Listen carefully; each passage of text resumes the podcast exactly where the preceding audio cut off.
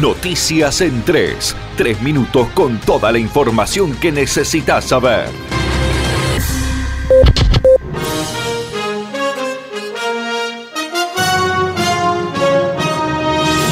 Viernes caluroso en toda la provincia, escasa nubosidad en zona norte, estará más nuboso en el centro y sur de la provincia. Toda la provincia continuará con ambiente cálido, tornándose caluroso por la tarde, con vientos del sector norte. Sería muy visible la presencia de humo debido a los incendios a nivel regional. No se esperan precipitaciones para nuestra región.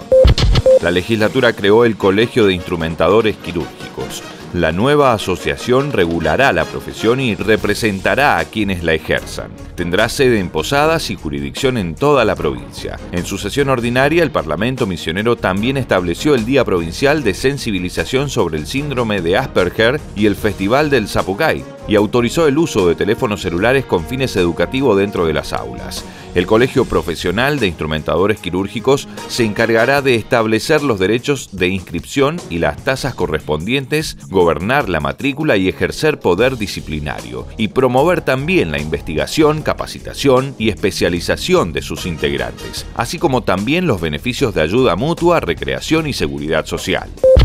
El gobierno de Misiones entregó préstamos del programa de fomento y crédito a la producción primaria. Oscar Herrera Watt presidió la entrega de cinco cheques a emprendimientos agrícolas, ganaderos y avícolas. El acto tuvo lugar en la chacra de una de las productoras hortícolas beneficiadas que forma parte de un grupo de cinco emprendedores que ya recibieron la aprobación de los préstamos solicitados, que les permitirá recuperar la capacidad productiva en un contexto de emergencia económica y sanitaria. El gobernador valoró esta nueva línea de financiamiento como un paso más en la dirección de darle dinamismo a la asignación crediticia, que fue uno de los objetivos al comenzar la gestión, y también el poder llegar a todos los misioneros con la alimentación y la autosuficiencia alimentaria.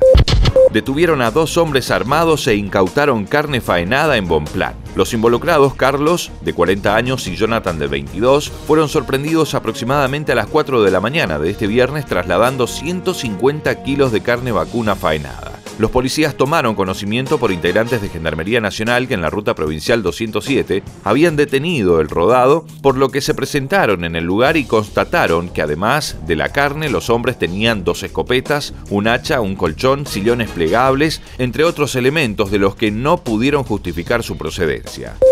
Coronavirus. Por segundo día consecutivo Argentina superó los 10.000 casos en 24 horas. Más de 6.400 contagios fueron en la provincia de Buenos Aires. El total de infectados en el país es de 380.292. Las víctimas fatales ascienden ya a 8.050.